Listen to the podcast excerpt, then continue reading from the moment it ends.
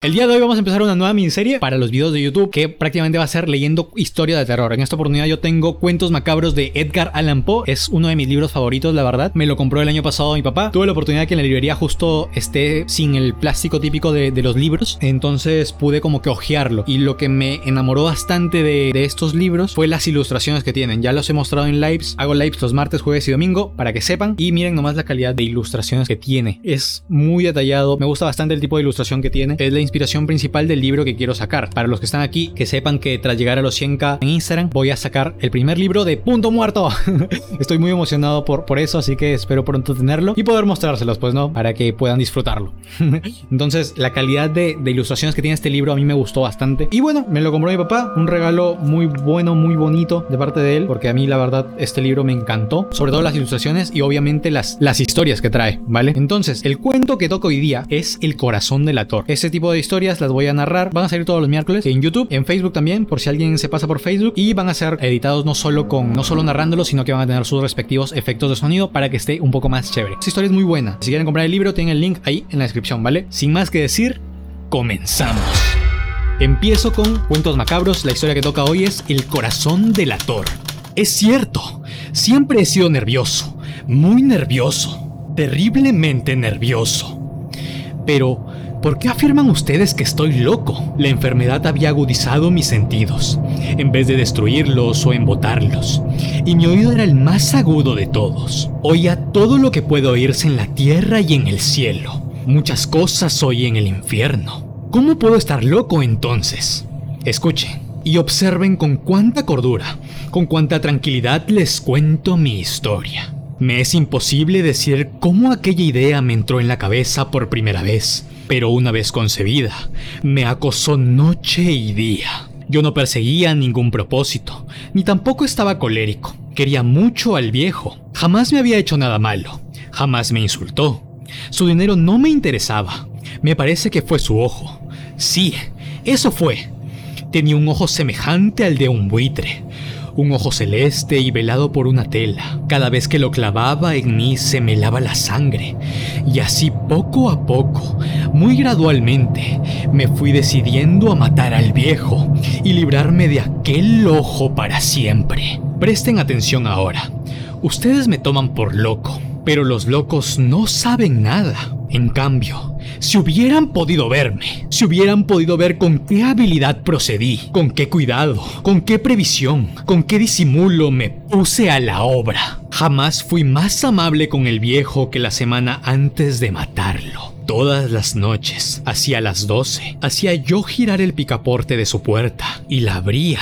Oh, tan suavemente. Y entonces, cuando la abertura era lo bastante grande para pasar la cabeza, levantaba una linterna sorda, cerrada, completamente cerrada, de manera que no se viera ninguna luz, y tras ella pasaba la cabeza. Oh, ustedes se hubieran reído al ver cuán astutamente pasaba la cabeza. La movía lentamente, muy, muy lentamente, a fin de no perturbar el sueño del viejo. Me llevaba una hora entera introducirme completamente la cabeza por la abertura de la puerta, hasta verlo tendido en su cama. ¿Eh? ¿Es que un loco hubiera sido tan prudente como yo? Y entonces, cuando tenía la cabeza completamente dentro del cuarto, abría la linterna cautelosamente.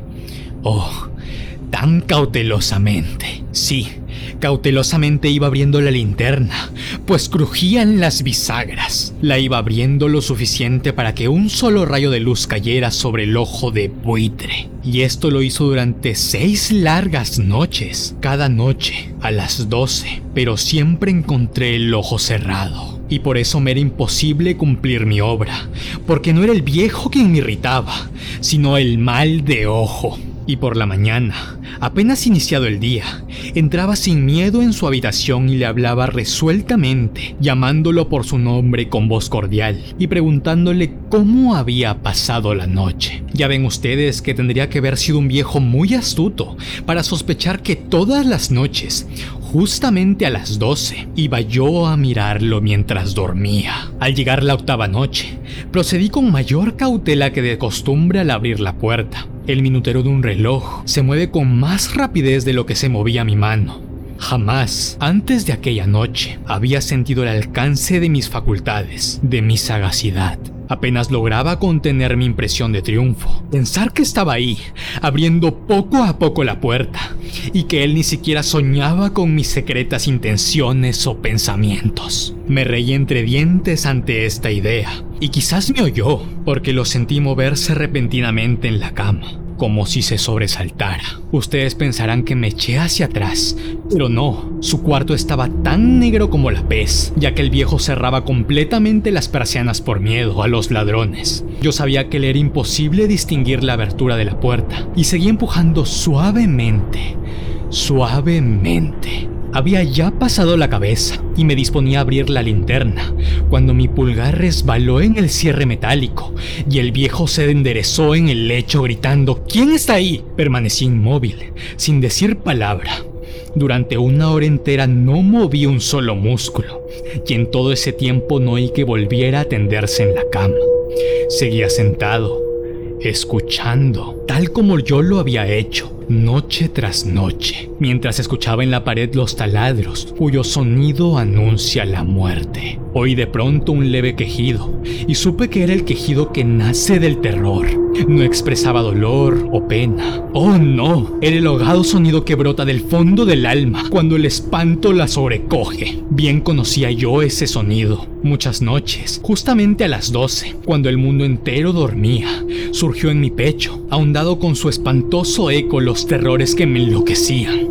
Repito que lo conocía bien, comprendí lo que estaba sintiendo el viejo y le tuve lástima, aunque me reía en el fondo de mi corazón. Comprendí que había estado despierto desde el primer leve ruido. Cuando se movió en la cama, había tratado de decirse que aquel ruido no era nada, pero sin conseguirlo pensaba, no es más que el viento de la chimenea o un grillo que chirrió una sola vez. Sí, había tratado de darse ánimo con esas supersticiones, pero todo era en vano. Todo era en vano, porque la muerte se había aproximado a él, deslizándose furtiva, y envolvía a su víctima. Y la fúnebre influencia de aquella sombra imperceptible era la que lo movía a sentir, aunque no podía verla ni oírla a sentir la presencia de mi cabeza dentro de la habitación. Después de haber esperado largo tiempo con toda paciencia, sin oír que volviera a acostarse, resolví abrir una pequeña, una pequeñísima ranura en la linterna. Así lo hice. No pueden imaginarse ustedes con qué cuidado, con qué inmenso cuidado, hasta que un fino rayo de luz semejante al hilo de la araña brotó de la ranura y cayó de lleno sobre el ojo de buitre. Estaba abierto, abierto de par en par, y yo empecé a enfurecerme mientras le miraba. Le vi con toda claridad, de un azul apagado, y con aquella horrible tela que me lava hasta el tuétano. Pero no podía ver nada de la cara o del cuerpo del viejo, pues como movido por un instinto, había orientado el haz de luz exactamente hacia el punto maldito. No les he dicho ya que lo que toman erradamente por locura ¿Es solo una excesiva agudez de los sentidos? En aquel momento llegó a mis oídos un resonar apagado y presuroso, como el que podría ser un reloj envuelto en algodón.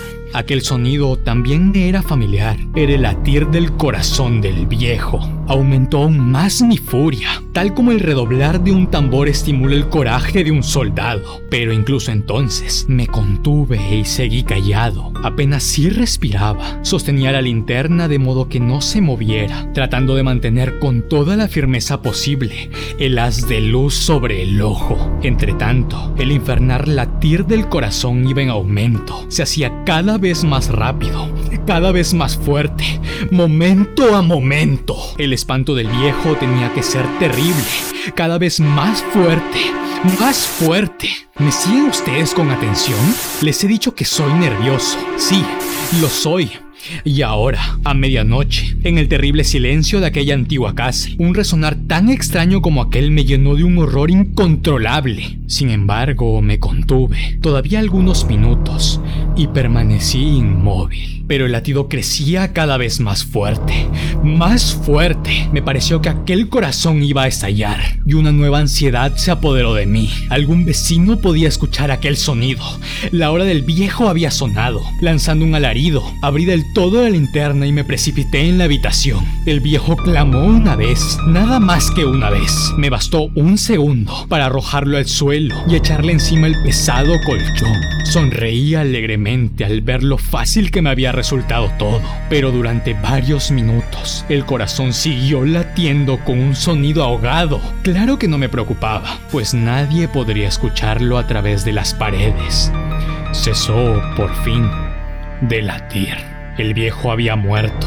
Levanté el colchón y examiné el cuerpo. Sí, estaba muerto, completamente muerto. Apoyé la mano sobre el corazón y la mantuve así largo tiempo. No sentía el menor latido. El viejo estaba bien muerto. Su ojo no volvería a molestarme. Si ustedes continúan tomándome por loco, dejarán de hacerlo cuando les describa las astutas precauciones que adopté para esconder el cadáver. La noche avanzaba mientras yo cumplía mi trabajo con rapidez, pero en silencio. Ante todo, descuarticé el cadáver. Le corté la cabeza, brazos, y piernas. Levanté luego tres planchas del piso de la habitación y escondí los restos en el hueco. Volví a colocar los tablones con tanta habilidad que ningún ojo humano, ni siquiera el suyo, hubiera podido advertir la menor diferencia. No había nada que lavar. Ninguna mancha, ningún rastro de sangre. Yo era demasiado precavido para esto. Una cuba había recogido todo. Cuando hube terminado mi tarea, eran las 4 de la madrugada, pero seguía tan oscuro como a medianoche. En momentos en que se oían las campanadas de la hora, golpearon a la puerta de la calle. Acudí a abrir con toda tranquilidad, pues, ¿qué podía temer ahora? Hallé a tres caballeros que se presentaron muy civilmente como oficiales de la policía. Durante la noche, un vecino había escuchado un alarido, por lo cual se sospechaba la posibilidad de algún atentado. Al recibir este informe en el puesto de policía, habían comisionado a los tres agentes para que registraran el lugar. Sonreí, pues ¿Qué tenía que temer? Di la bienvenida a los oficiales y les expliqué que yo había lanzado aquel grito durante una pesadilla. Les hice saber que el viejo se había ausentado a la campaña. Llevé a los visitantes a recorrer la casa y los invité a que revisaran, a que revisaran bien. Finalmente, acabé conduciéndolos a la habitación del muerto. Les mostré sus caudales intactos y cómo cada cosa se hallaba en su lugar. En el entusiasmo de mis confidencias, traje sillas a la habitación y pedí a los tres caballeros que descansaran allí de su fatiga, mientras yo mismo, con la audacia de mi perfecto triunfo, colocaba mi silla en el exacto punto bajo el cual reposaba el cadáver de mi víctima. Los oficiales se sentían satisfechos, mis modales los habían convencido. Por mi parte, me hallaba perfectamente cómodo. Sentáronse y hablaron de cosas comunes, mientras yo les contestaba con animación. Más, al cabo de un rato, empecé a notar que me ponía pálido y deseé que se marchara. Me dolía la cabeza y creía percibir un zumbido en los oídos, pero los policías continuaban sentados y charlando. El zumbido se hizo más intenso, seguía resonando y era cada vez más intenso. Hablé en voz muy alta para librarme de esa sensación, pero continuaba lo mismo y se iba haciendo cada vez más clara, hasta que al fin me di cuenta de que aquel sonido no se producía dentro de mis oídos sin duda, debí de ponerme muy pálido, pero seguí hablando con creciente soltura y levantando mucho la voz. Empero, el sonido aumentaba. ¿Y qué podía hacer yo? Era un resonar apagado y presuroso, un sonido como el que podría hacer un reloj, envuelto en algodón. Yo jadeaba, tratando de recobrar el aliento, y sin embargo los policías no habían oído nada. Hablé con mayor rapidez, con vehemencia, pero el sonido crecía continuamente. Me puse en pie y discutí sobre insignificancias en voz muy alta y con violentas gesticulaciones, pero el sonido crecía continuamente. ¿Por qué no se iban? Anduve de un lado a otro, a grandes pasos, como si las observaciones de aquellos hombres me enfurecieran, pero el sonido crecía continuamente. ¡Oh Dios! ¿Qué podía hacer yo? Lancé espumarajos de rabia, maldije, juré, balanceando la silla sobre la cual me había sentado. Raspé con ella las tablas del piso, pero el sonido sobrepujaba todos los otros y crecía sin cesar. Más alto, más alto, más alto. Y entre tanto, los hombres seguían charlando plácidamente y sonriendo. ¿Era posible que no oyeran? ¡Santo Dios! No, no, claro que oían y que sospechaban, sabían y se estaban burlando de mi horror. Sí, así lo pensé y así lo pienso hoy, pero cualquier cosa era preferible a aquella agonía. Cualquier cosa sería más tolerable que aquel escarnio. No podía soportar más tiempo sus sonrisas hipócritas. Sentí que tenía que gritar o morir. Y entonces, otra vez, escuche, más fuerte, más fuerte, más fuerte, más fuerte. Basta ya de fingir malvados. Aullé. Confieso que lo maté. Levanten estos tablones. Ahí, ahí, donde está latiendo su horrible corazón.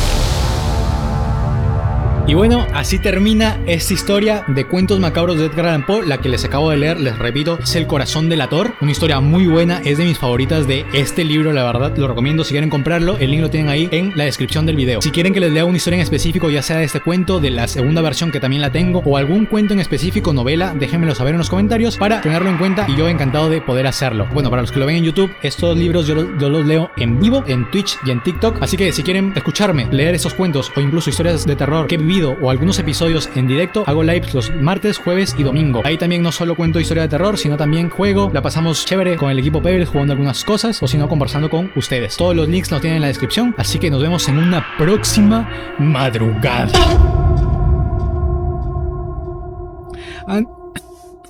Uy, se me fue la voz. Más alto, más alto, más alto. Ojalá no haya saturado el audio. en Audition. Si quieren que lea alguna historia en específico, déjenme. Si quieren que les lea una historia en específico o alguna. algún. De. Si quieren que. Así se graban los videos de YouTube. repitiendo muchas veces. Si quieren que lea